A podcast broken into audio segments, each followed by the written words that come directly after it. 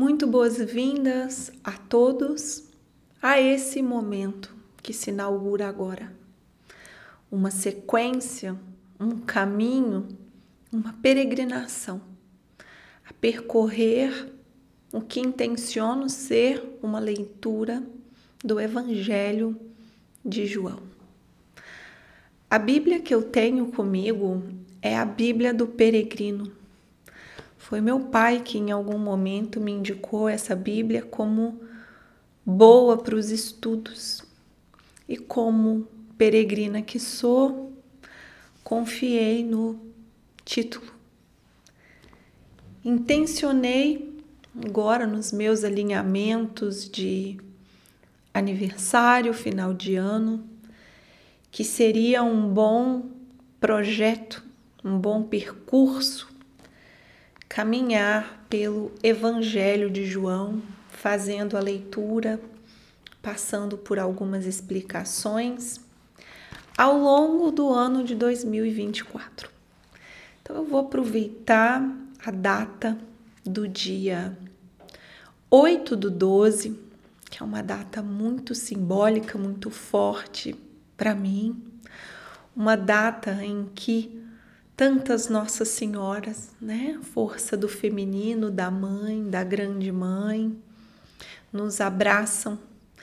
Eu vou trazer essa mãe de Jesus que foi tão bem cuidada pelo João, né?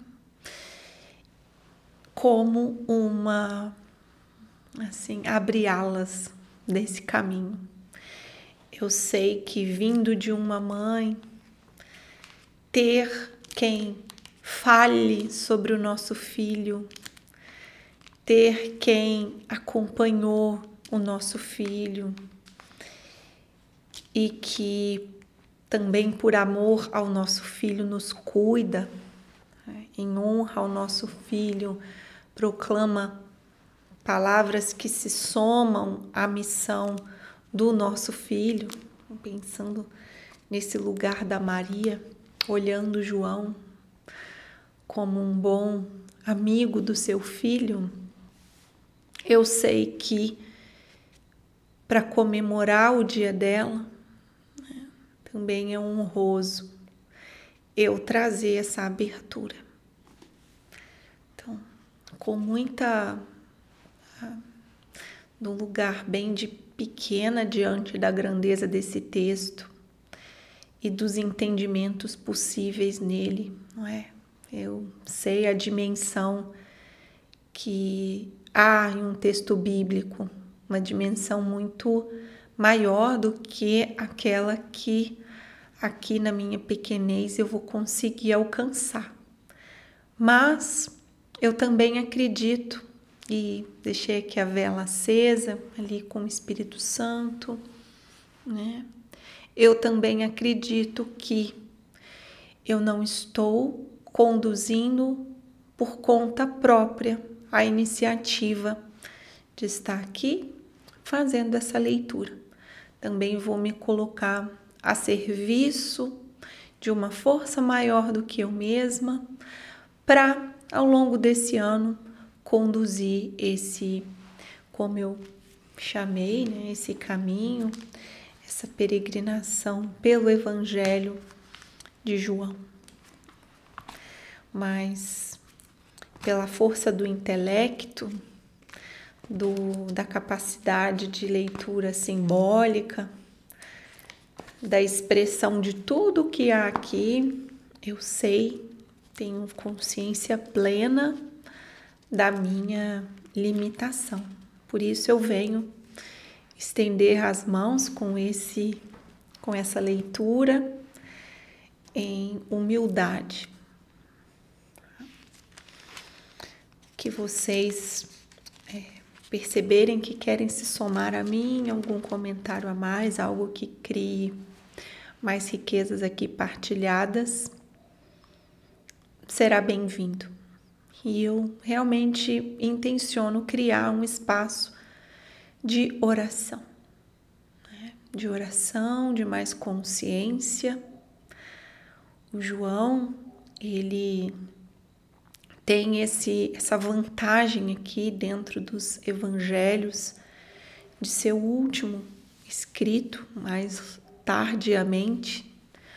O João ele escreveu o evangelho ditado, né?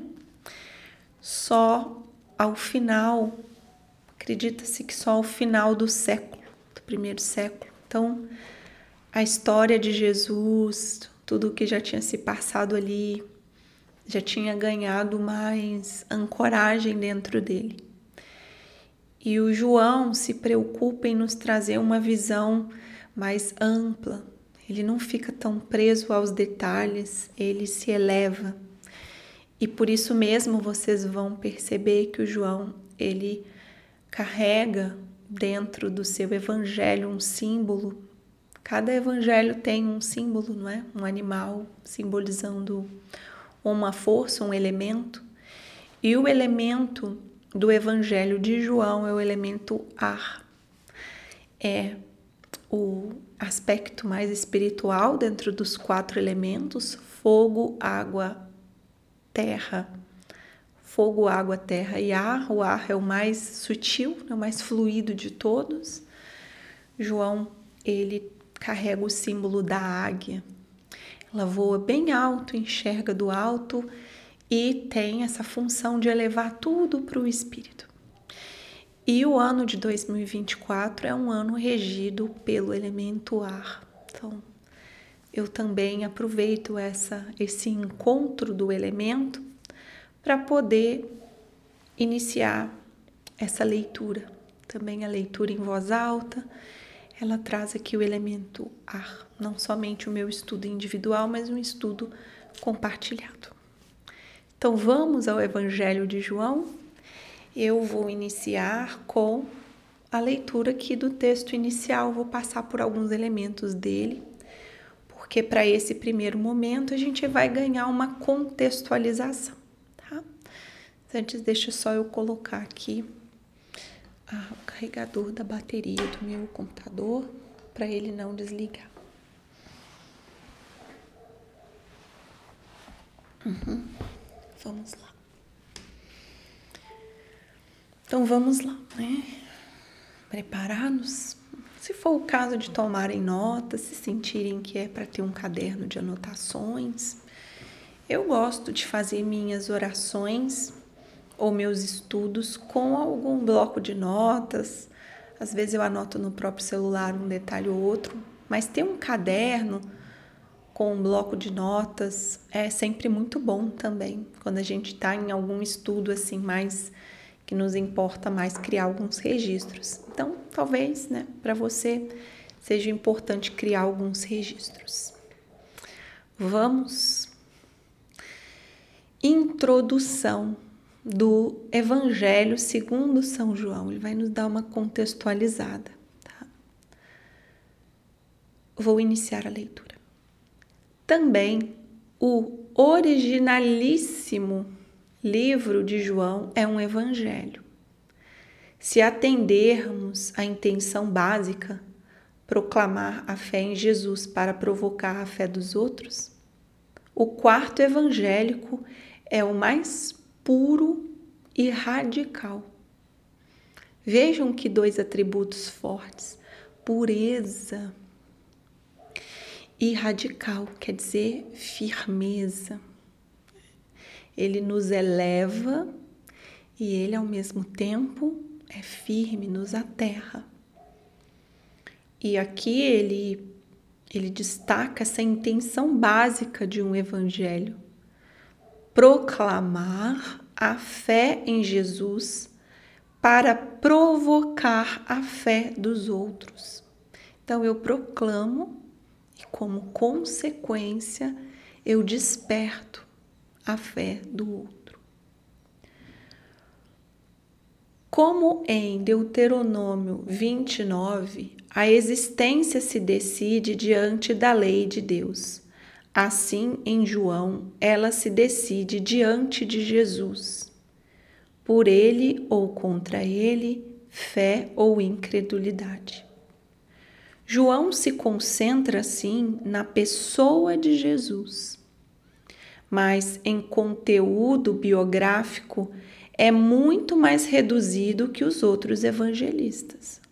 Olha, João vai ficar concentrado na figura de Jesus, pessoa. Ele não quer nos dar dados locais, do tempo, da época, dados contextuais, não. Tá? Supõe conhecidos os dados e não pretende preservar nem elaborar seus materiais. Seleciona alguns fatos importantes que apresenta e desenvolve com singular talento literário. Não é que substitua o relato pela exposição de uma doutrina religiosa, uma cristologia. Mais que doutrina, oferece matéria de contemplação. Aqui, João vai nos convidar para olhar, contemplar, admirar. A descrição é realista, com pitadas antidocéticas vê, cheira e apalpa, nos trazendo para o concreto, né? Mas sua realidade é simbólica, carregada de um excesso de sentido que a fé descobre e a contemplação assimila. Por isso, o quão grande é esse texto.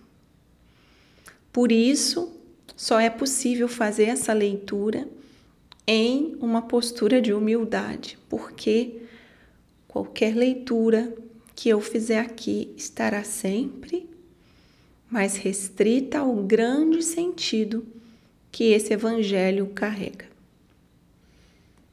Sua visão pode ser apresentada num diálogo que o artifício do mal entendido que Jesus corrige ou em cenas dramáticas de protagonista e antagonista e comparsas, ou em acaloradas controvérsias.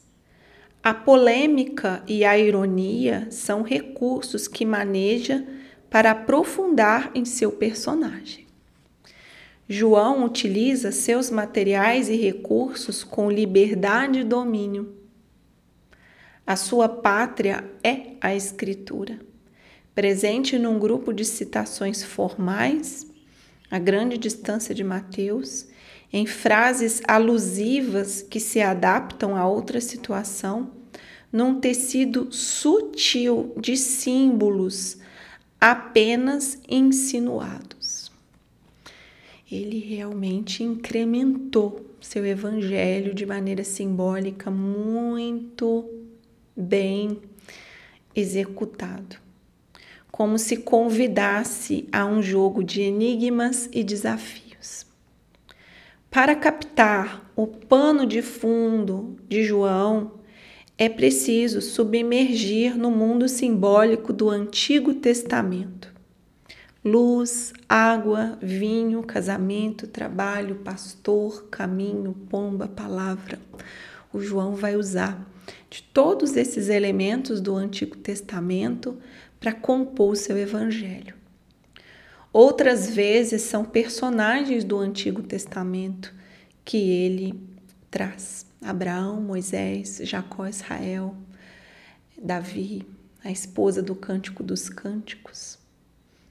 Acima de tudo, ressoa a fórmula Eu sou, própria de Eruá, que Jesus se apropria reiteradamente. E aqui é o finalzinho, ele diz: Uma tradição antiga identificou o autor com o apóstolo João, discípulo espiritual.